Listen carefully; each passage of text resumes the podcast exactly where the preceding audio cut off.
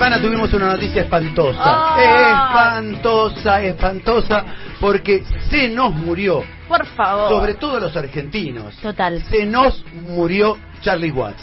Si no sabés quién es, Charlie Watts es el legendario baterista de los Rolling Stones, una banda que debería ser argentina. Sí, y de hecho se dio un se da un fenómeno muy especial que vos bien lo decís en Argentina, que no existe otro lugar en el mundo que haya rolingas, chicos. No, somos Los acá. rolingas, la cultura roling- rolinga solo existe en Argentina. Por supuesto, y las bandas rolingas, y, Y el estilo ro- rolinga, y la ropa rolinga, y el corte de pelo rolinga. El pañuelito. El pañuelito, somos un país rolin, rolistone. Eh, de hecho, han venido cinco veces a nuestro país. ¿Vos los viste en vivo? No. Ah, bueno, yo de las cinco veces que vinieron, los vi cuatro. Oh, la primera qué no. privilegio. La primera estaba laburando en la costa, compadría. Mira. Estaba laburando en Pinamar, no pude ir. eh, pero después sí, fui a los otros cuatro y nunca más me voy a olvidar. Nunca más pasé un domingo en cancha de River, seis horas abajo de la lluvia, en un show memorable. Y estuve bajo la lluvia en La Plata, que fue la última vez que vinieron los Rolling Pero bueno, ya estaba más grande, más cheto, estaba en una platea techada. en el primero me mojé hasta los ojos. Y mm, así que para mí ha sido una pérdida muy, muy grande la de Charlie Watts. Y quizás peligra ya la posibilidad de volver a verlos a los Rolling Stones. Y bueno, El tiempo sí, nos dirá. qué sé yo. El tiempo nos dirá. Queríamos hablar de Charlie Watts y queríamos hablar un poco de los Stone, porque como bien decíamos, este país tiene un vínculo profundo y muy particular con los Rolling Stone y para eso invitamos a este aire de las 750 a una persona que aparte de conocer eh, mucho los Stone es un periodista, un hombre de radio Sí. y sabe Claro que sí. un montón y por qué no traer al gran Toma Durrié, bienvenido Toma, Lurri y Quique te saludan. Hola, buenas tardes Lurri, buenas tardes Quique. Toma, qué Eh, gustazo gracias por eh. Gracias por la gracias y gracias también por la presentación y además qué lindo volver a, a- a una vieja casa. eh, diría que me vio nacer prácticamente como Mira. la, la 750. eh, en algún momento hice ahí este, un programa, así que estoy muy contento de, Claro de- que de sí. que me hayan llamado. Claro Pero que sí, estos para nosotros también es un gusto. Bueno, eh, Toma, en realidad te llamamos porque eh, estábamos pensando, a ver, tenemos que hablar de los Stones sí o sí porque se murió Charlie Watts, no podíamos esquivar a este No. tremendo, horrible sentimiento de quedarnos un poquito más solos en esta tierra. Y dijimos, vamos a hablar con Toma, que es el que sabe, uno de los que más sabe los Stones. Eh, vamos a empezar con algo como eh, básico, ¿no? ¿Qué te removió a vos o qué te movió a vos enterarte de la muerte de Charlie Watts? Eh, bueno, yo creo que lo sentí como, como un admirador profundo de la banda, lo sentí como una pérdida casi personal, ¿no? Hay algo en esa, en esa admiración que los hace eh, inalcanzables, que, que pega la vuelta y, y de tan inalcanzables se vuelven cercanos, ¿viste? Es como rarísimo lo que Claro. digo por ahí, pero pero la sensación fue esa, digamos. Eh, Charlie Watts eh, era es, es un- una figura muy querida por, por el, el amante de los Rolling Stones. Entonces, la, la sensación fue de una profunda tristeza y también como un gran interrogante, eh, que bueno, recién ustedes lo planteaban un poco cuando presentaban el, el tema, que tiene que ver con, ok, ¿y ahora qué? ¿Y ahora qué? qué? Tal ¿Y ahora cual. No, no, es solo la tristeza por lo que fue, sino por la pregunta de qué va a ser, ¿no? ¿Qué va a pasar ahora? O sea, ¿qué, qué, qué, qué, qué podemos esperar después de esto? Y, y, y bueno, es- ese interrogante solamente lo, re- lo va a resolver el tiempo, pero la, es una tristeza muy profunda la que sentimos, creo todos. Sí, tal cual. Eh, toma, vos recién hablabas como que de Charlie Watts como obviamente, bueno, eh, una pieza fundamental, ¿no? Y hablamos Mm. de un baterista que en general está Mm. como más atrás, es el que, no sé si es el que menos se ve, pero al menos en, la, en las imágenes siempre es el que está más atrás. ¿Qué representaba Charlie Watts en los Stone? Bueno, en alguna oportunidad, esto ya dicho por, por Mick Jagger y Keith Richards, sobre todo creo que fue Keith Richards el que dijo en alguna oportunidad que el, el- el- como que el verdadero líder de, de la banda era Charlie Watts. Yo no sé si eso lo decía eh, de un modo tan literal, pero sí entiendo que era una forma de reconocerle todo lo que él le aportó a la banda, porque eh, Charlie Watts venía de una formación más de, de jazz. Esto no lo digo desmereciendo al baterista de rock, porque en los últimos días creo que eso quedó medio raro, ¿viste? Como, Sí. ah, como el tipo, el tipo era un virtuoso porque venía del mundo del jazz y los otros son, lo- los que tocan rock son Sí, todos brutos. son todos no, no es eso, sí. no, no es para nada eso. Pero sí me parece que le agregó un diferencial muy necesario, muy necesario a una banda que buscaba distinguirse eh, frente a, a- a otras bandas de la época, como los Beatles, como The Who. Entonces, creo que en ese pulso de Charlie Watts aparece una, una diferencia muy importante para una banda que sobre todo, para mí, al sostenerse tanto por la figura de Jagger, Richards y también de Brian Jones en esa época, era muy necesario que la base no fallara. Claro. O sea, necesitaban sí o sí que Charlie Watts y Bill Wyman funcionaran en un tándem eh, indestructible para que ellos arriba pudiesen hacer un montón de, de, las cosas que hacían. Esa es la sensación que tengo yo y creo que desde ahí eh, lo que le aportó Charlie al sonido de los Rolling Stones es este, muy diferente, muy diferente a cualquier otro baterista de rock, porque podemos pensar en otros grandes bateristas pero Charlie desde el estilo y desde el sonido, no solo desde el sonido, pero también desde cómo él se sentaba en la batería, el lugar... Imaginemos que nosotros fuésemos los bateristas de los Rolling Stones.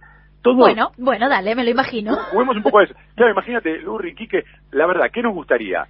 Hacer un escándalo, pararnos, pegarle, tirar los, palitos para arriba, ¿viste? Como eh, eh, el baterista quiere ese show, y sobre todo en la banda de rock más grande de la historia. Y sin embargo el tipo iba por la opuesta, o sea, era como la contraindicación del baterista de rock, sentado, prolijo, eh, cara de póker, poco expresivo, pero infalible. Tal cual, tal cual. Eh, Toma, quiero traerte un poco al vínculo con Argentina que estábamos hablando al principio de la nota, ¿no? Porque el fenómeno cultural porque abarca tantas aristas que ya ni, mm, me parece que no nos va a alcanzar esta nota, pero ese fenómeno cultural del rolinga, de la cultura rolinga, de decíamos con que el flequillo, el pelo, los pantalones ajustadísimos, la remera también, eh, ¿no? Todo eso que se dio solo acá, ¿por qué pensás que se dio acá, no sé, y no en Inglaterra, no en Brasil, no sé, no en otros países? Es, es muy interesante, yo me lo planteé más de una vez eso, digamos, porque hay algo incluso hasta del look Rollinga que no responde a los Rolling Stones. Es decir, salvo, eh, eh, salvo, el peinado, salvo algunos peinados, ¿no? Un flequillo y un pelo medio largo que, que en algún momento creo que Jagger sí lo tuvo y Keith Richards también.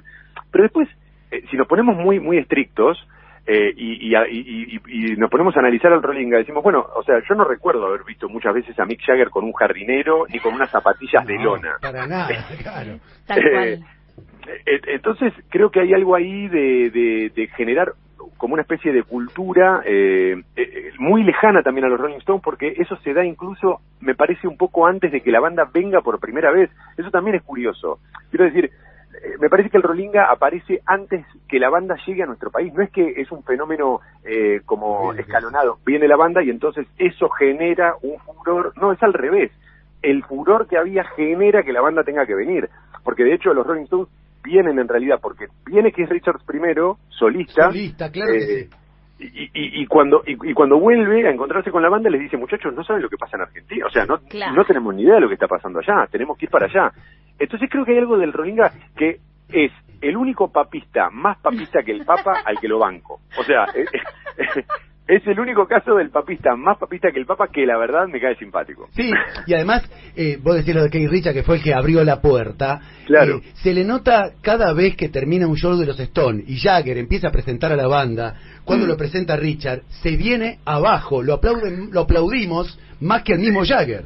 Es que, Quique, creo que ahí hay un... Hay, eh, si hay algo que decíamos recién bueno, eh, por ejemplo, Charlie creo que era el pulso, ¿no? El, ritmo, ese pulso profundo, ese pulso sanguíneo, ¿no? El pulso más eh, metafórico, si querés.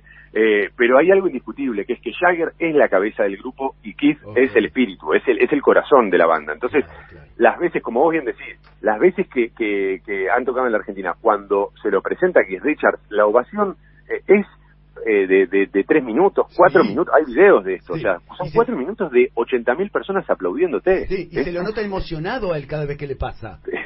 Es que, es que imaginémonos en, en, nada, de que si a, nosotros nos aplauden porque nos perdemos en la playa y nos, emocionamos, claro, imagínate. Claro, claro, pues es que siempre me acuerdo, eh, toma que tenemos un amigo en común, Mauro Suchodolski. Sí, Sucho, Sucho, sí. Suchito, que Sucho tuvo la oportunidad de verlos en España, a los Rolling Stones, y se aburrió Ay, este Sucho no sabe nada. No, porque la gente no canta, no salta, no claro. Ah, está bien, está bien, lo perdonamos. No se saca la remera, no está en cuero, todo tatuado con la lengua. Entonces se aburre. Y acá me parece que hay una conjunción entre música y público que hace algo distinto.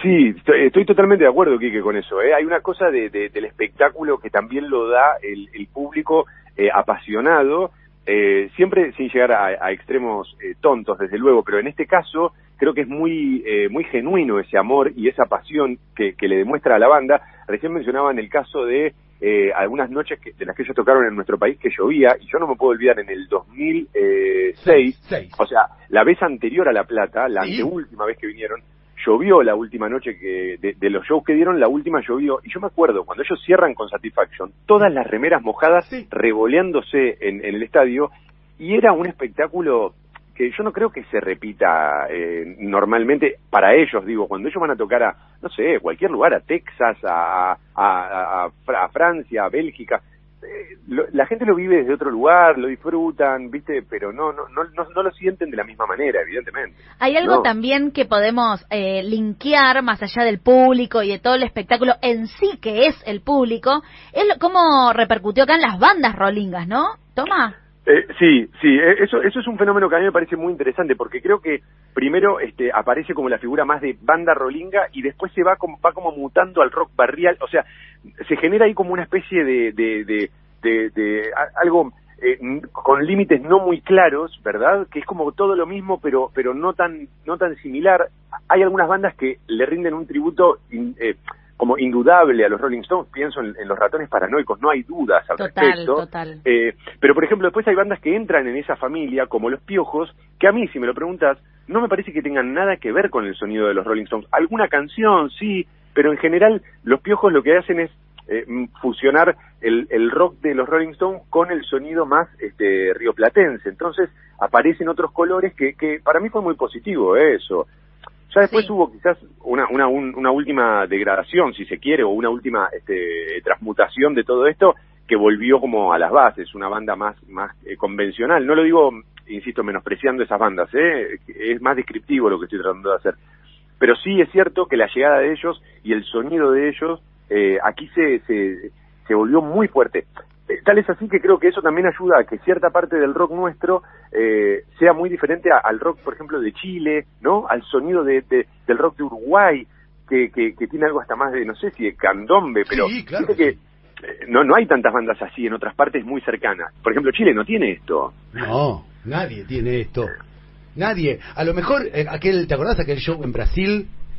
Sí, sí. A lo mejor Brasil se podría acercar un poco, pero me parece que nadie tiene. Igual se confirmó la gira, ¿viste?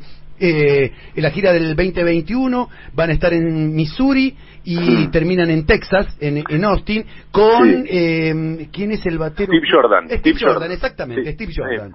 Sí, eh, eh, Steve Jordan iba a ser el que, o sea, Charlie Watts ya, ya habían confirmado hacía unas semanas antes de que muriera que no iba a ser parte de esta gira porque lo tuvieron que operar. Yo leí una frase que yo no, no, no, no pude chequear si, si la había dicho él efectivamente, pero me pareció muy simpática y por eso me atrevo a repetirla que eh, Charlie en un comunicado cuando, cuando anunció que no iba a ser parte de la gira dijo, tengo que descansar porque después de mucho tiempo, por primera vez me está faltando, me está fallando un poquito el ritmo. Eh, creo que tuvo una, una intervención en el, en el corazón, con lo cual, bueno, todo esto hizo, ¿no? Como eh, después desembocó en lo que ya sabemos y es horrible, pero desde el vamos, el que lo iba a reemplazar era Steve Jordan, que es el baterista que usa Keith Richards en la banda solista de él, que se llama The Expensive Winos.